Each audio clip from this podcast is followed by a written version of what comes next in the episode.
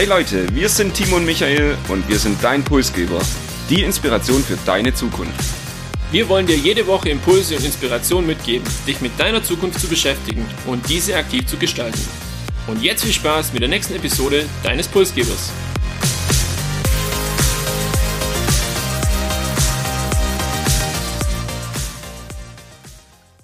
Wir begrüßen euch zu Episode 78 des Pulsgeber Podcasts.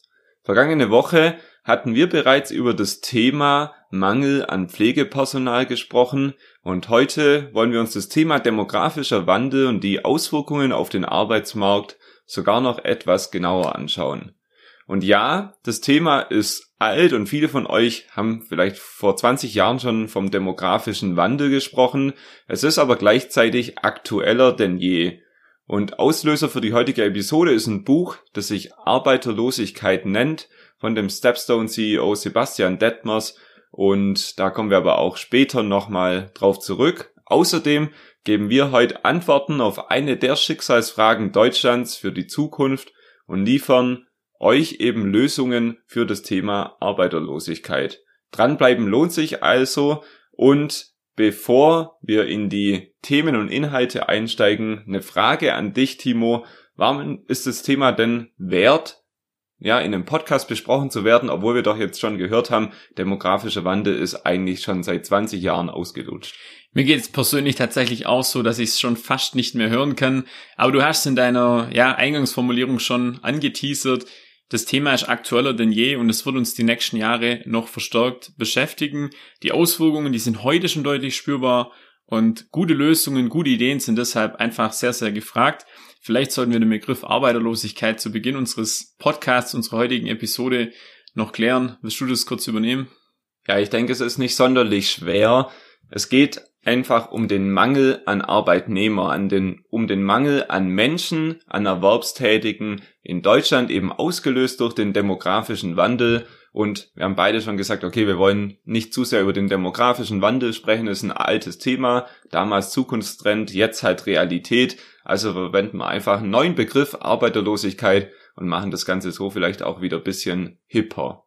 Wir belegen gern aber solche Behauptungen auch mit Zahlen, Daten, Fakten. Und Timo, ich weiß, du hast ein paar für uns dabei, um das Ganze auch zu untermauern. Ja, genau. Ich habe ein bisschen was zusammengesucht und da ist ganz interessant, weil wir haben ja auch die letzten Wochen, Monate in unserem Podcast oft über eine steigende Weltbevölkerung oder eine zunehmende Weltbevölkerung gesprochen und die beginnt aber ab 2065 global zu schrumpfen. Also außer Afrika schrumpfen alle Kontinente bereits heute, aber da ist dann auch so weit, dass Afrika von der Bevölkerungs, vom Bevölkerungswachstum zurückgeht. Wenn man sich das jetzt mal an einem guten Beispiel anschaut, China, die haben heute 1,4 Milliarden Menschen, die, die Prognose Ende 21. Jahrhundert ist dann eben nur noch bei 0,7 Milliarden, also quasi eine Halbierung. Und auch bei uns in Deutschland soll die Bevölkerung um 20 Prozent ähm, sinken. Jedoch nur, wenn man dann auch die Migration mit dazu nimmt. Und ansonsten bei den Erwerbstätigen ist es sogar so, dass die um bis zu 30 Prozent zurückgehen. Bedeutet jetzt auch kurzfristig, fünf bis sieben Millionen Erwerbstätige scheiden im Jahr 2035 aus dem Arbeitsmarkt aus. Das ist die sogenannte Babyboomer-Generation. Und wenn man dann den Blick nach Europa richtet und nach Italien oder Spanien, dann ist das Ganze noch viel, viel extremer. Bedeutet, wir haben immer mehr offene Stellen, und das merken wir heute schon. Und da gilt es natürlich, sich Gedanken zu machen, welche Möglichkeiten haben wir, dem entgegenzuwirken und wie halten wir unser strukturelles System so auch wirklich am Laufen mit diesen Herausforderungen. Und du hast von der Aktualität ja auch gesprochen. Wir haben beide erwähnt, das Thema ist wahrscheinlich aktueller denn je. Viele von uns haben das sicherlich jetzt auch bei ihrer Urlaubsplanung irgendwie berücksichtigen müssen im Sommer. Ja, wo erlebt man das denn im Alltag, die Arbeiterlosigkeit?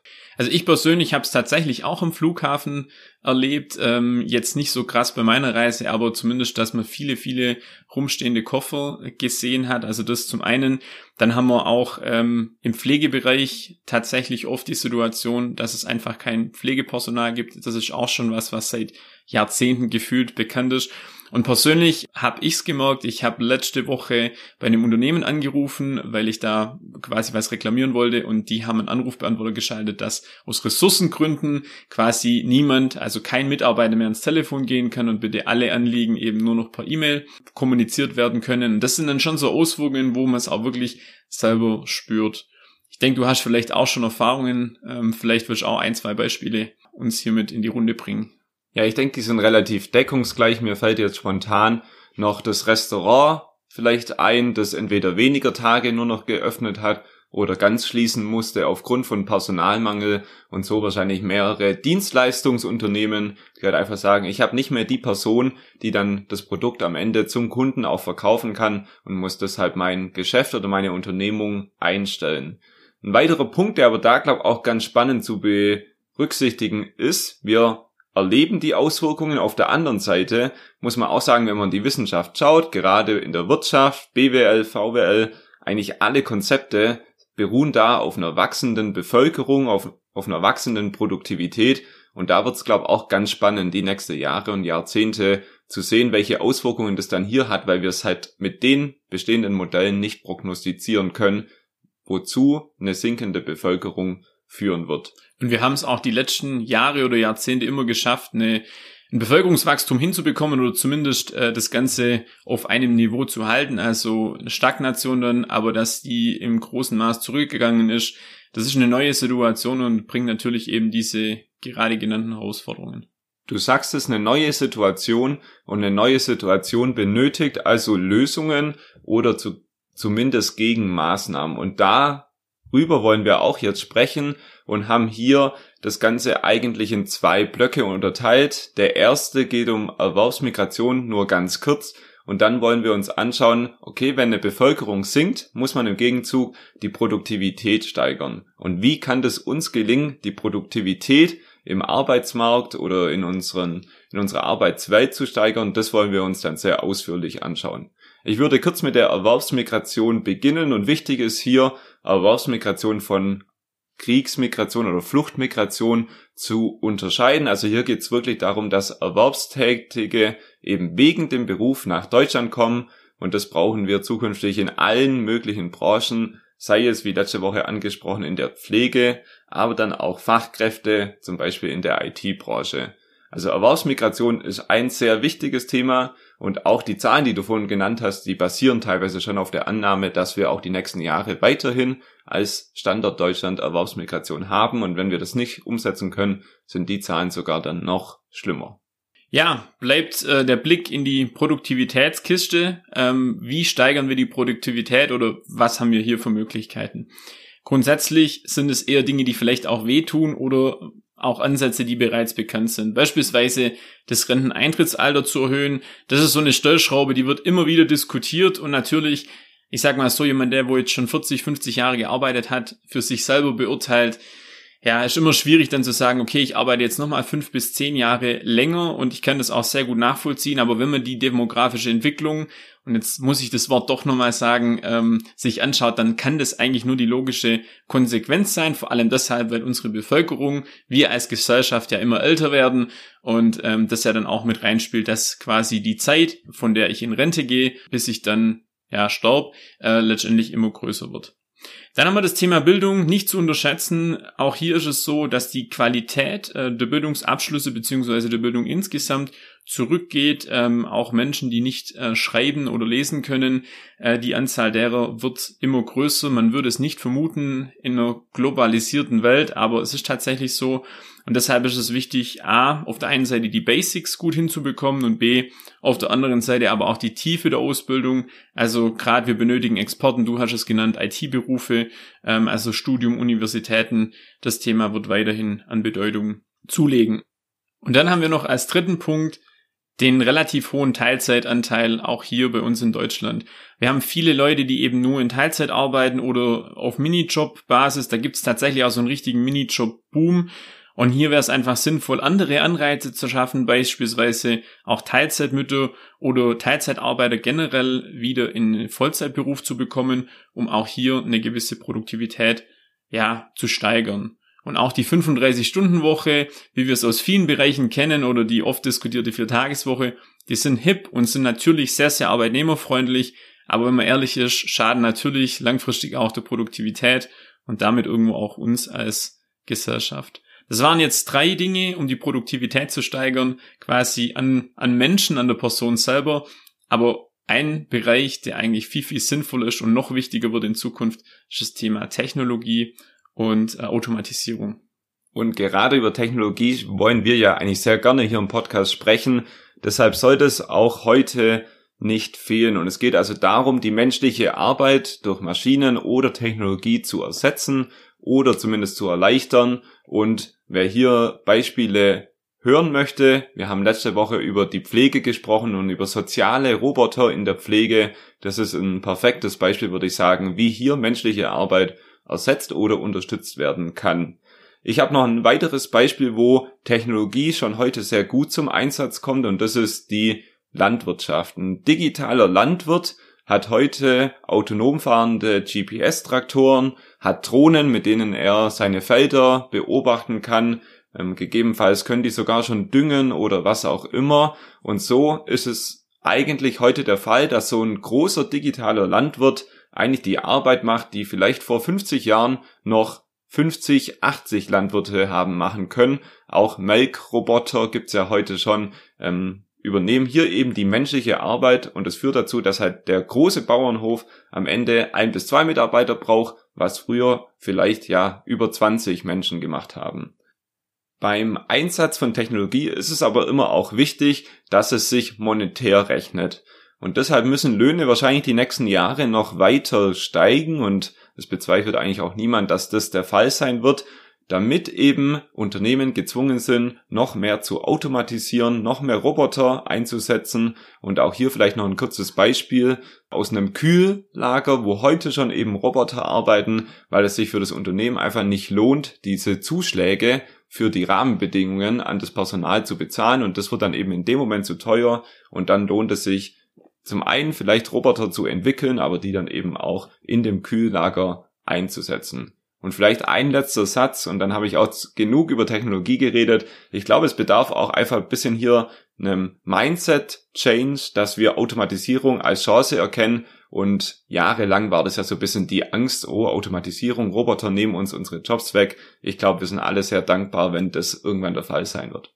Und wir werden es wahrscheinlich auch brauchen. Also in der Vergangenheit war das eher so der Luxus zu sagen, ich leiste mir noch jemand, der das quasi als Arbeiter ähm, übernimmt und jetzt nicht eine Maschine. Und in Zukunft wird es aus meiner Sicht gar nicht anders gehen, dass wir in vielen Bereichen nur noch überlebensfähig sind, wenn wir die technische Unterstützung haben, weil wir nicht mehr genug Arbeitskräfte dann in dem Bereich haben. Und es waren jetzt schon vier Punkte, wie wir Produktivität steigern könnten in Zukunft. Schauen wir uns vielleicht zum Schluss noch den Arbeitsmarkt bisschen genauer an. Genau, werfen wir einen Blick ähm, Arbeitsmarkt hier in Deutschland und vielleicht auch noch kurz, wie es in den USA aussieht. Generell lässt sich sagen, unser Arbeitsmarkt ist insgesamt viel zu langsam und zu starr.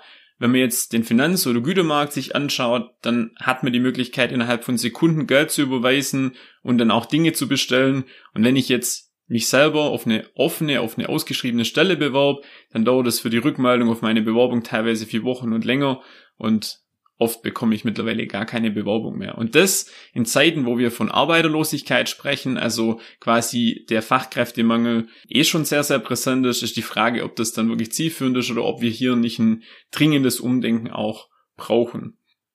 Und besonders spannend, auch wenn man sich die Betriebszugehörigkeit bei uns hier in Deutschland anschaut. Hier verbleiben wir im Schnitt elf Jahre im selben Unternehmen, bevor wir wechseln und liegen damit deutlich hinter den USA. Das sind es, glaube um die vier Jahre. Und wir brauchen eigentlich jetzt auch mehr, ja, Quereinsteiger beziehungsweise nicht mehr so die linearen Lebensläufe, mehr Wechsel, mehr Change, um sich persönlich weiterzuentwickeln, aber auch das Unternehmen nach vorne zu bringen. Und wir haben uns in der Vorbereitung auf die Episode auch Gedanken gemacht oder zumindest mal kurz diskutiert, und was liegt denn das? Und klar, manche Dinge liegen hier auf der Hand. In den USA habe ich nicht so die Sicherheit wie in Deutschland. Ich bin selber gezwungen, meinen Lohn zu verhandeln. Ich muss auch gucken, dass ich mich ja ernähre, dass ich einfach genug Einkommen habe, um mit den Gegebenheiten dann auch auszukommen. Hier in Deutschland ist es ein bisschen anders. Wir haben Gewerkschaften, wir haben automatische Lohnsteigerungen dann dadurch auch und somit auch eine größere Sicherheit durch die Sozialsysteme. Also folgerichtig, wenn wir den Arbeitsmarkt reformieren wollen, müssen wir auch über Anreize nachdenken, die es uns ermöglichen, hier mehr Wechsel, hier mehr Wandel und mehr Veränderung reinzubekommen. Und da das jetzt sehr viele Lösungen für das Thema Arbeiterlosigkeit waren, würde ich die nochmal einmal schnell zusammenfassen. Das erste ist Erwerbsmigration und dann gibt es ganz viele Themen, um die Produktivität zu steigern. Von Renteneintrittsalter erhöhen über mehr Bildung und bessere Bildung, sowohl in der Breite wie auch in der Tiefe. Dann haben wir Teilzeitjobs, die vielleicht eher in Vollzeitjobs umgewandelt werden müssen, also hier mehr Arbeit wir haben das Thema Technologie und Automatisierung besprochen und zu guter Letzt so eine kleine Reform vielleicht auch des Arbeitsmarktes. Jetzt haben wir diese Lösungen ehrlicherweise nicht alle selbst erfunden und sind alle da selbst drauf gekommen, sondern haben uns inspirieren lassen durch ein Buch Die große Arbeiterlosigkeit, warum eine schrumpfende Gesellschaft unseren Wohlstand bedroht und was wir dagegen tun können. Das Buch hat der Stepstone CEO Sebastian Detmers geschrieben und wir haben das zwar beide nicht vollständig gelesen, sondern uns da auf Zusammenfassungen ja konzentriert und viele Interviews, Podcasts dazu gehört, aber ich denke, wir können das Buch auf jeden Fall jedem Interess interessierten Hörer hier auch empfehlen und wir werden deshalb das Buch auch in den Show Notes verlinken, also schaut da gerne mal rein. Timo, zum Abschluss der Episode wie immer die Frage an dich, was nimmst du mit? Was ist dein persönliches Fazit? Ich glaube, das, was wir heute im Restaurant oder auch beispielsweise im Flughafen schon erleben, wird in 20 Jahren Normalität in allen Branchen sein. Wir haben dann die große Arbeiterlosigkeit und deshalb sollten wir die Zeit jetzt nutzen. Gute Ideen, gute Lösungen sind gefragt, um hier einfach diese Arbeiterlosigkeit äh, der entgegenzuwirken und auch das Thema Fachkräftemangel bzw. Bildungsthema anzugehen. Das war Episode 78. Wir sagen vielen Dank fürs Zuhören. Natürlich gilt auch dieses Mal wieder, abonniert uns, folgt uns auf LinkedIn oder Instagram und erzählt euren Freunden und Kollegen vom Podcast Pulsgeber. Wir wünschen euch eine arbeitsreiche Woche und freuen uns, wenn ihr auch nächste Woche wieder einschaltet.